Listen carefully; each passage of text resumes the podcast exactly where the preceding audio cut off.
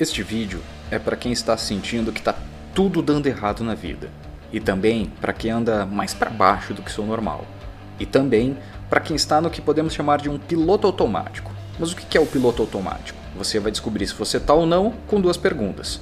Primeiro, você refletiu sobre sua vida nessa última semana? Tipo, parar para pensar no que está acontecendo e para onde você está indo? E segundo, você está no mínimo Fantástico! Oferecimento num piloto automático se essa vinheta realmente te causa sensações e emoções negativas. Tipo, puta que pariu, amanhã é segunda, recomeça tudo de novo. O ponto aqui é que mais do que três estados distintos, né, piloto automático mais para baixo, tudo dando errado, existe uma correlação entre eles, por isso que tem uma setinha que um leva para o outro. Se você ficar meses ou semanas no piloto automático, provavelmente você vai ficar meio anestesiado e pode sentir um pouco mais para baixo do que o normal, mas sem entender realmente por quê. E se você continuar a ficar um pouco para baixo, sem entender porquê, e deixar isso agir, e deixar isso sem você agir, geralmente existe algum momento limítrofe que te faz explodir, achando que está tudo dando errado. E daí aquele momento em que fica tudo nebuloso, que fica tudo complicado e que na verdade tudo só piora. E tudo isso passa pela relação que a gente tem com os problemas que naturalmente enfrentamos ou vamos enfrentar na vida. Ou seja, é normal, todo mundo já passou por um desses três estágios ou pode estar num desses estágios. Então, para começar, bem, seja muito bem-vindo ao vídeo 1 de 2018 do Método Eixos: Como transformar problemas em desafios. Para começo de conversa, você precisa admitir para você mesmo que está numa dessas situações, tá? Daí você me diz, tá, de boa mesmo, tá? É, eu preciso admitir um problema, mesmo se eu tiver nesse tal de piloto automático, trabalhar, ou eu estudar de segunda a sexta, esquecer tudo no fim de para recomeçar de novo, o que, que tem de mal nisso? Não tem mesmo. O que eu queria dizer é que o problema do problema está na palavra problema, entendeu? Se não entendeu, vamos explorar mais.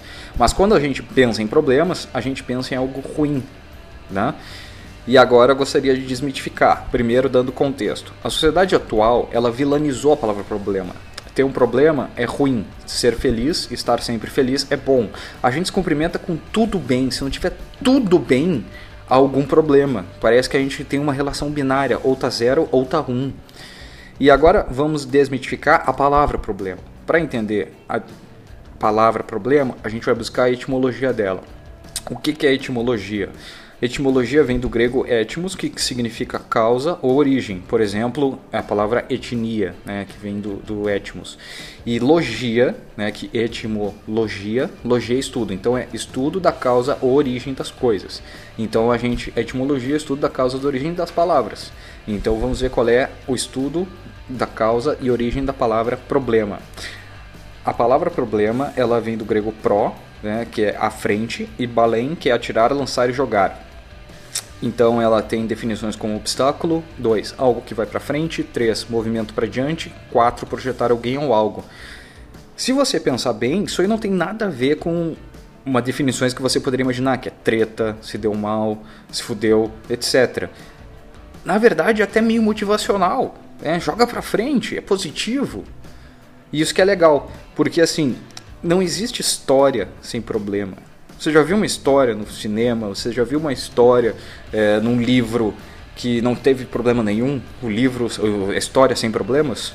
Não existe. Daí quebra o arco de personagem, quebra a evolução. Uh, qualquer coisa relacionada a storytelling, ela se desmonta quando não existe um problema para começar. Até para você levantar para buscar uma água, existe um problema. Não existe vida sem problemas.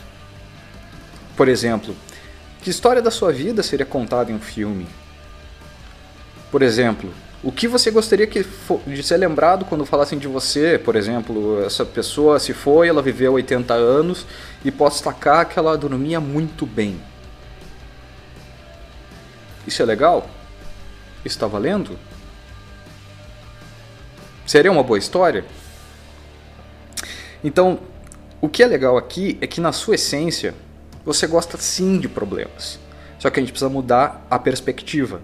Por exemplo, que assunto você domina? Que tema que você perde o tempo estudando sobre, falando sobre, você sabe muito.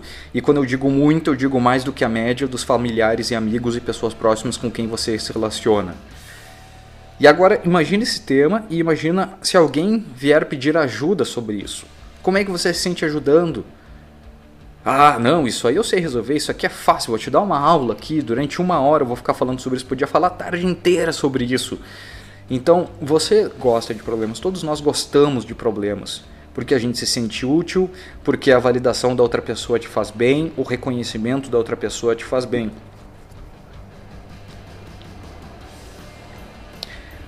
Mas quando o problema é literalmente nosso? Existem ditados sobre isso. Né? Ditado é sempre válido porque ele sintetiza a sabedoria popular.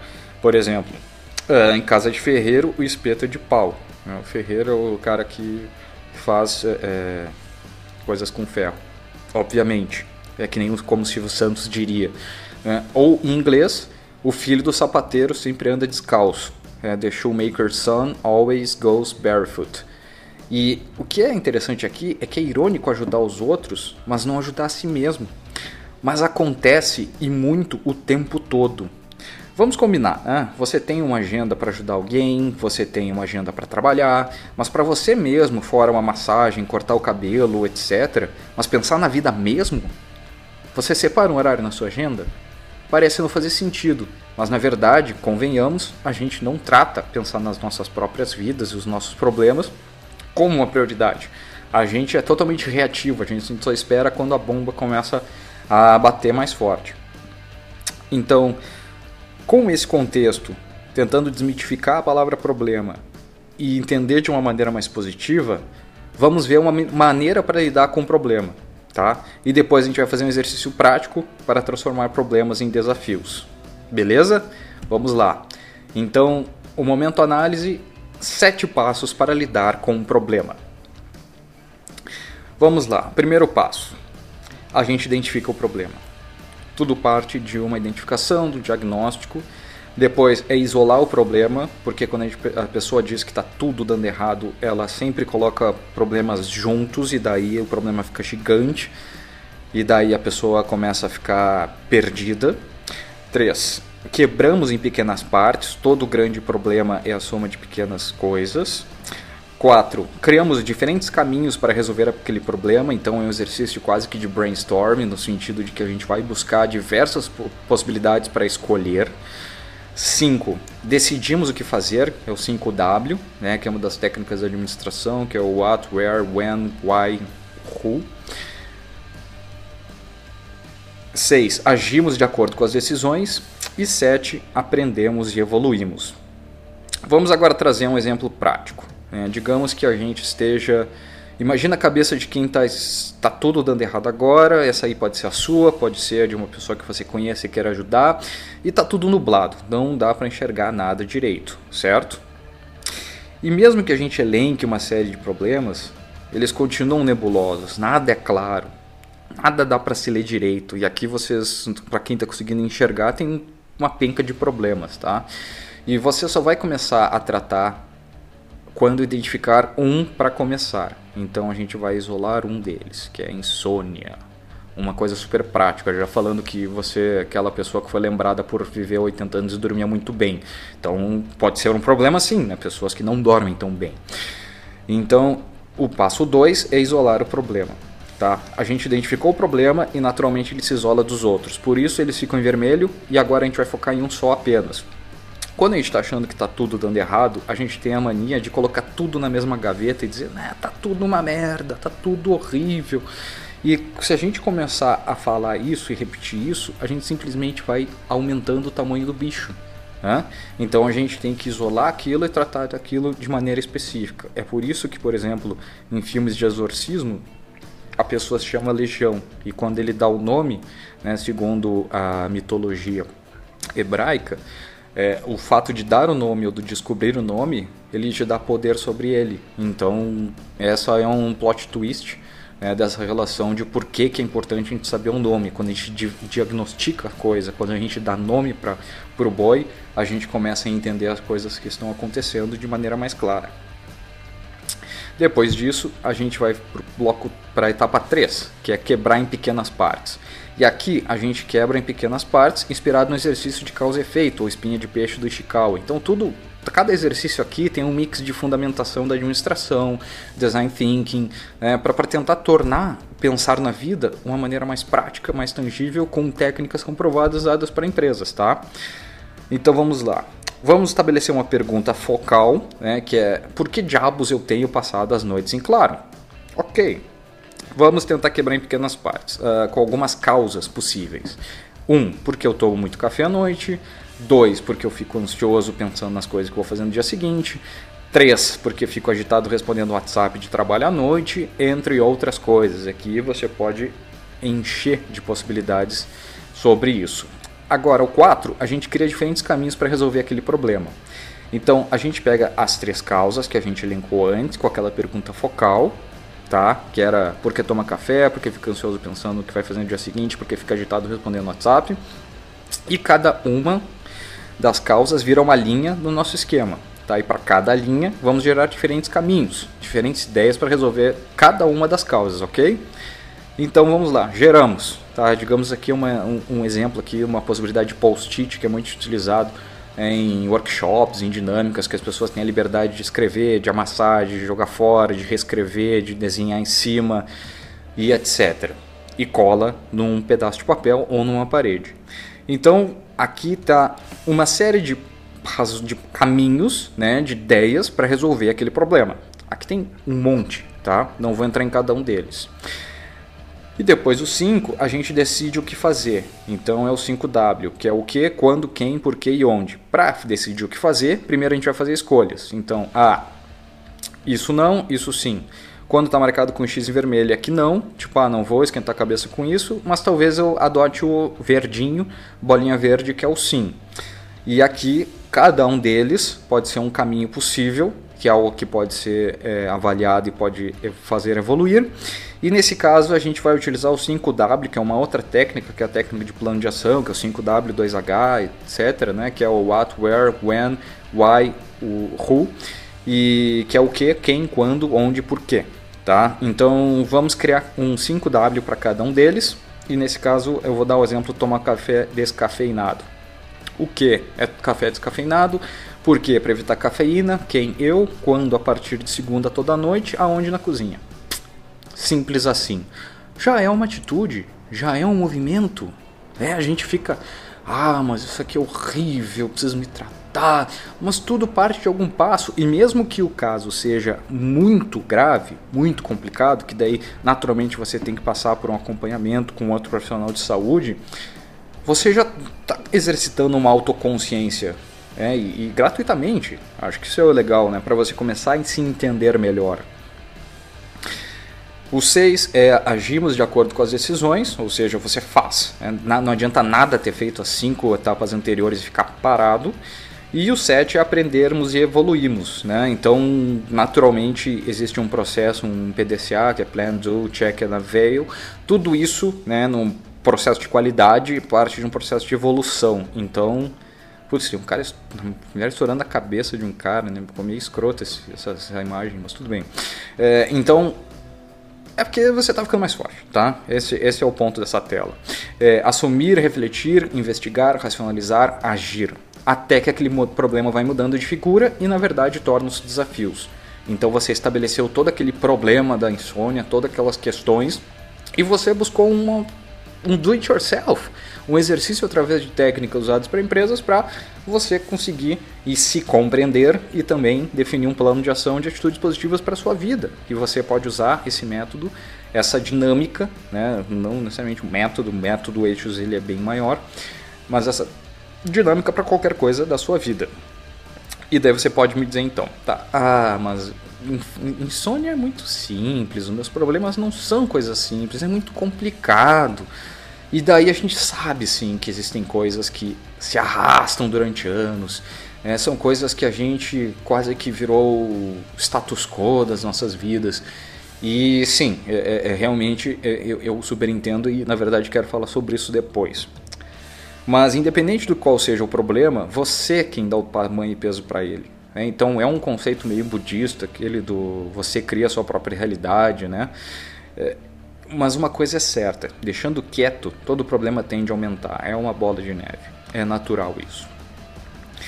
Por exemplo, a gente retomando o nosso esqueminha, né? Já falamos que os problemas são e devem ser tratados como desafios, e um dos maiores males que a gente pode fazer para nós mesmos é nos acostumarmos na zona de conforto, seja numa atividade, no emprego que já sabemos fazer praticamente olhos fechados e a gente está tranquilo porque a gente já conhece todo mundo, já sabe o que vai acontecer no dia e na boa, o nosso corpo e o nosso cérebro sempre nos puxam para a zona de conforto. Isso é tecnicamente comprovado. Ele quer evitar o esforço, ele quer estar com segurança, tranquilidade. Uh, e isso acontece muito, né? Que filha da puta. Ah, tá.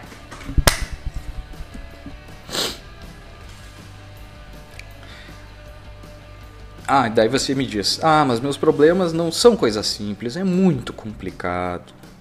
Tem coisas que se arrastam há anos. É, se eu, isso vai mudar a minha vida inteira, a pessoa com quem me relaciono, meu emprego. Tudo bem, podem ter problemas assim, sem dúvida. O importante é que, independente de qual seja o problema, você quem dá o tamanho e peso para ele. Mas uma coisa é certa, deixando quieto, ou seja, não agindo, não refletindo, ou não pensando sobre, ou não se autocompreendendo, todo problema tende a aumentar. E aqui a gente volta para aquele nosso esqueminha, porque uma das coisas que você mais mal pode fazer para você mesmo também é ficar e se acostumar e se tranquilizar numa zona de conforto.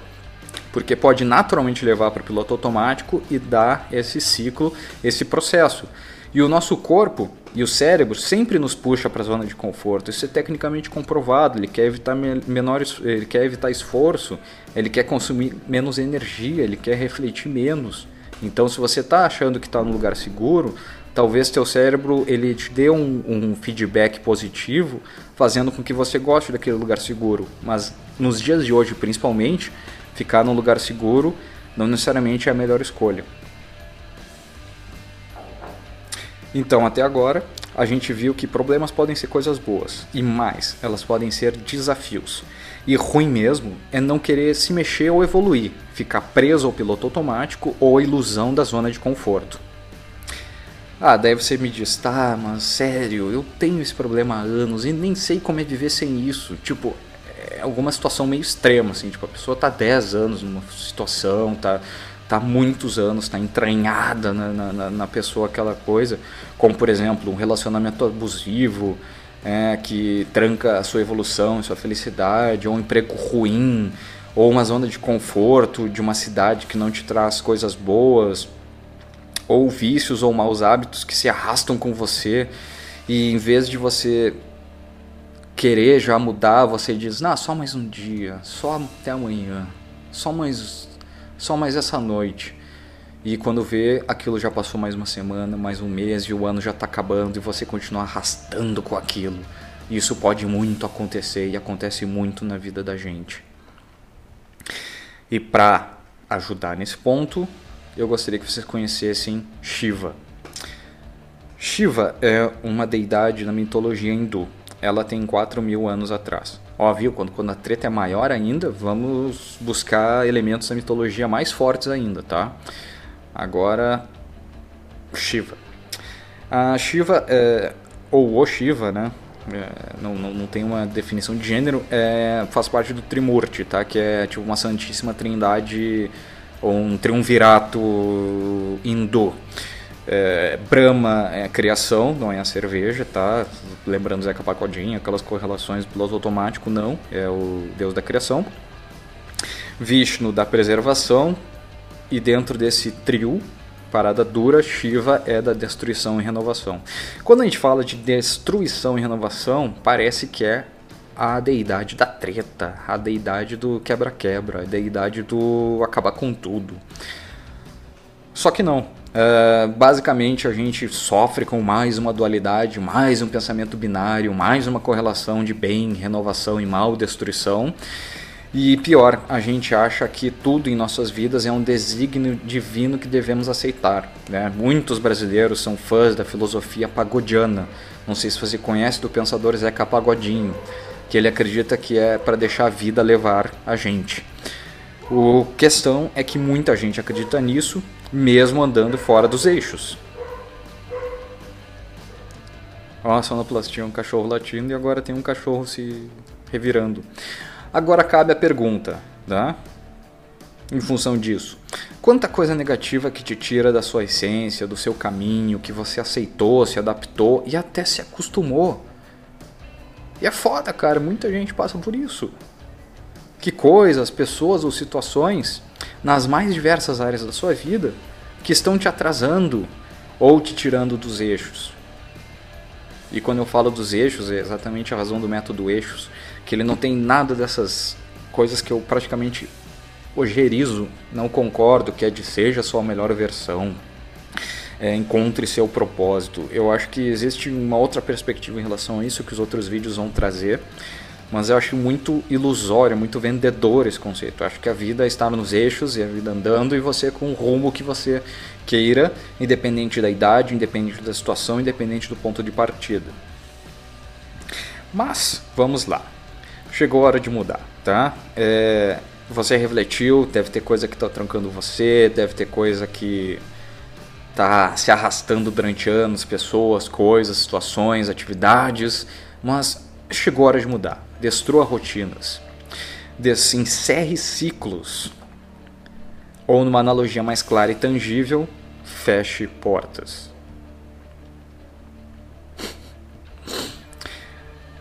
Feche portas, encerre ciclos, destrua e renove. Portas fechadas podem ser atos ativos ou passivos. Quando eu falo de um ato ativo, eu digo que você mesmo decide fechar aquela porta. Você termina aquele relacionamento, você pede demissão do seu emprego, você muda de cidade. Ou passivo, às vezes você está batendo com. dando com um morro na ponta de faca, naquele sentido de que você está insistindo alguma coisa e a vida está dizendo que aquilo ali ainda não está bom o suficiente, que você talvez não siga, que talvez não seja aquele caminho, só que você insiste, insiste, insiste. E na verdade, às vezes é bom a gente fechar portas. E atos passivos são quando fecham pra gente, que é quando a gente não é aprovado no emprego, quando a gente não passa no vestibular, quando a gente está recebendo um feedback que a gente precisa se dedicar mais, que a gente precisa ter mais experiência, que a gente precisa X, Y ou Z. Então agora eu quero falar sete itens para cada uma dessas portas fechadas, tá? Para cada porta fechada existem centenas. A gente é muito apegado às coisas, a gente é muito obcecado, a gente tem muita ideia fixa sobre as coisas. Ah, minha vida vai ser passar nesse vestibular, nessa universidade, nessa coisa. A minha vida vai ser ficar com pessoa X. A minha vida vai ser se eu não se eu não tiver essa pessoa do meu lado, eu não sei o que viver. Então, cara, então deu muito. É uma merda isso. Você criou uma dependência emocional absurda. Então, o importante da gente entender é que para cada porta fechada existem centenas de outras portas. Existe, eu acredito muito na teoria da abundância, né? acredito que muito é o nosso cérebro que limita esse conceito de escassez. Mas sim, existem centenas de outras portas que você pode abrir. 2. Portas fechadas ajudam a fechar ciclos e reiniciar novos, né? sem dúvida, sem dúvida. A questão é, ó, fechei esse ciclo, venci uma etapa, vou reiniciar novos. Para isso eu vou ter que fechar essa e essa e essas portas. Portas fechadas ajudam a exercitar o desapego, né? como eu tinha falado, a gente é muito apegado às coisas. Então fechar a porta, dar um fim, é, sei lá, apagar as fotos do Instagram e tirar as tirar, deixar de ser amigo no Facebook é um exercício de desapego. Portas fechadas ajudam a entender o problema. Se você chega a um ponto de fechar aquela porta, é porque você viu que o problema talvez esteja linkado, o que pode ajudar também a fechar a porta, nem que seja não necessariamente aquele problema especificamente, mas você está tentando diferentes abordagens para conseguir diagnosticar aquele problema. Ou seja, ah, fechei essa porta, mas não deu certo, ah, então esse aqui eu já eliminei. É que nem o Thomas Edison, que na verdade é um pau no cu em relação com Tesla, mas tudo bem, ele era o gestor, acho que não é esse o ponto para a gente falar. Mas o Thomas Edison dizia que tipo inventou, ele, sei lá, estava buscando a, a, a fórmula da, da, da, eletricidade, etc, da lâmpada, né?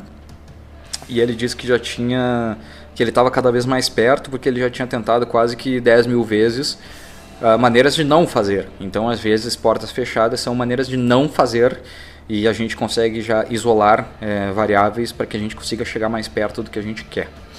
Cinco portas fechadas te fazem repensar soluções. 6 te torna mais experiente e 7 mais resiliente. É, experiente porque você ganha experiência, você ganha experiência de vida, né? Você e, e, resiliente porque você sabe que as situações da vida são portas que podem ser fechadas e que existem muitas outras abertas, certo? Então você já muda uma perspectiva, como se você avançasse uh, um level de experience dentro da vida e você está com um avatar mais forte. Então agora a gente vai para a hora da prática, né, e o objetivo dessa prática é exatamente você parar de pensar que tudo está dando errado na vida, tá? É uma, é uma prática muito simples, eu vou mostrar para vocês aqui agora. Para começar, é, qual é a maior treta em cada uma das áreas da sua vida? Então, Primeiro, escolha cinco áreas da sua vida e escreva em um post-it ou folha de papel, ou se você também quiser estar ali na frente do computador ou no celular, abre um bloco de notas ou abre um e-mail para você mesmo, fica super tranquilo, o importante é escrever, tá? As áreas podem ser namoro, família, colégio, trabalho, são os stakeholders, são as partes interessadas com quem você está se relacionando nessa etapa da vida, nesse momento. Para cada uma dessas áreas, né, aqui já criei mais ou menos um esqueminha que seria um canvazinho, né, ou seja, um templatezinho, ou seja, um modelo, é, escreva o maior problema, que é para você mesmo, tá? A maior treta. Então, área da vida, você vai escrever ali em cima, sei lá, é... sei lá, você que sabe, tá? Escreve a área da vida, é, sei lá, relacionamento. O maior problema, relacionamento tá ruim. É, tá, quero terminar, sei lá, qualquer coisa, tá? Depois é, de ter preenchido os problemas, avalie o tamanho do bicho. Ou seja, você coloca 5 estrelas para um problemão e uma estrela para um probleminha. Se o problema é médio, 3 estrelas. Se o problema é um pouco não muito grande, é 2 e aí vai. Você que cria esse critério. Tá? Uh, para cada área, marque se você está reativo ou proativo em relação ao problema. Se você está reativo, se você está simplesmente reagindo ao problema, se você é proativo, porque você está buscando já maneiras para resolver. Isso é importante para a gente ter o big picture. Tá? Depois você organiza, então coloca os cards em um do, um do lado do outro e os organiza em algum critério, por exemplo, da esquerda para a direita ou de cima para baixo, os problemas maiores, busca algum critério, tá? E depois analisa. Analisa e de que maneira você organizou. Então aqui eu fiz uma separação muito simples, tá? Que eu coloquei, sei lá, seis problemas e eu coloquei em, em, em círculos coloridos. Os círculos vermelhos são as coisas mais tretas possíveis, os círculos amarelos são as coisas médios tretas e os círculo verde são as coisas que estão de boas, tá? E o que que a gente tira daqui dessa dessa dinâmica muito simples, tá? Primeiro, não é tudo que está errado na vida.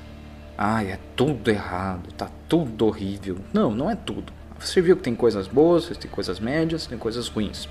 Segundo, se você está sendo reativo aos problemas, está na hora de se mexer. Isso é muito importante. Né? E você que vai estabelecer o critério de reatividade. Ah, como é que eu sei se eu estou sendo reativo ou proativo? É simplesmente se você vê que as coisas estão andando ou não. Por exemplo, ah, eu no meu emprego disseram que eu tenho que estudar inglês até o final do ano, só que eu fico parado assistindo anime. Tu tá sendo proativo ou tá sendo reativo? É simples, reativo. Terceiro, se você não tem problema nenhum, você está numa zona de conforto. Viu? Você pensou que ia sair leso e pensou que ia ter uma fórmula exata. Por isso que é o eixos. Por isso que é a vida nos eixos. Porque a gente vai estar tá sempre com desafios, a gente vai estar tá sempre com metas. E a zona de conforto e aquele piloto automático são maus pra gente.